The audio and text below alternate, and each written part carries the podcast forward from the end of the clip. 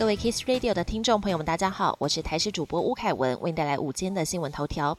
五十七岁香港女星周海媚病逝，历年来演过无数古装剧美人角色，尤其是《倚天屠龙记》中的周芷若一角深植人心。有人透露，她在生前饱受红斑性狼疮所苦。周海媚过去也曾说自己的血小板偏低，已经是老毛病。国内有免疫风湿科医师点出，血小板低下是红斑性狼疮患者中最令人担忧的症状之一。一旦免疫系统自我抗体攻击血小板，可能会导致凝血功能异常，另外也可能攻击大脑、肾脏，都可能造成发炎，危及生命。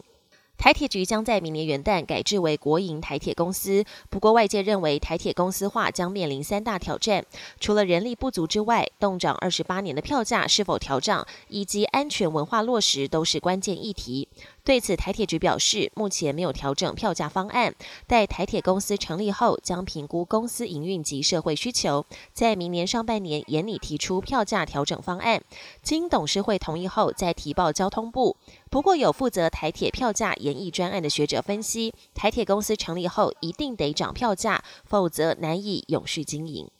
交通违规记点制度今年六月三十号修正后，因为规定交叉路口与公车站十公尺内违停得记点，引发计程车、货运业等职业驾驶不满。根据交通部公路局统计，截至十二月七号，目前有九百四十四人达十二点的吊扣驾照门槛。另外，违规次数最多的不是违停，而是超速。交通部公路局表示，记点能够让驾驶有警惕作用，避免后续持续违规被吊扣驾照。国际焦点：美国总统拜登十二号在白宫接待乌克兰总统泽伦斯基，共商援乌大计。这是乌俄战争以来泽伦斯基第三度访问美国。拜登向国会喊话，在耶诞假期休会之前通过对乌克兰额外拨款法案，否则就是送耶诞大礼给俄国总统普京。泽伦斯基还亲自走访国会山庄，寻求参众两院支持。能不能如愿获得美国的金援，难度似乎相当高。以色列遭哈马斯奇袭，情报体系大出包，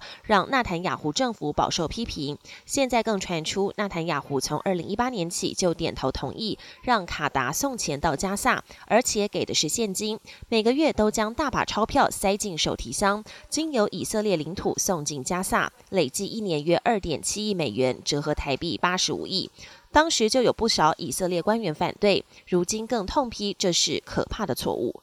随着加萨人道危机扩大，联合国大会通过决议，要求以色列立即停火。针对是否要求以色列展开人道停火，联合国大会十二号进行表决，最终以一百五十三票赞成、十票反对、二十三票弃权的压倒性票数通过。除了呼吁各方遵守国际法，也要求哈马斯立即无条件释放人质。不过，这项决议并没有实质约束力，目的在于彰显国际间的政治态度。本年新闻由台视新闻制作，感谢您的收听。更多内容请锁定台视各节新闻与台视新闻 YouTube 频道。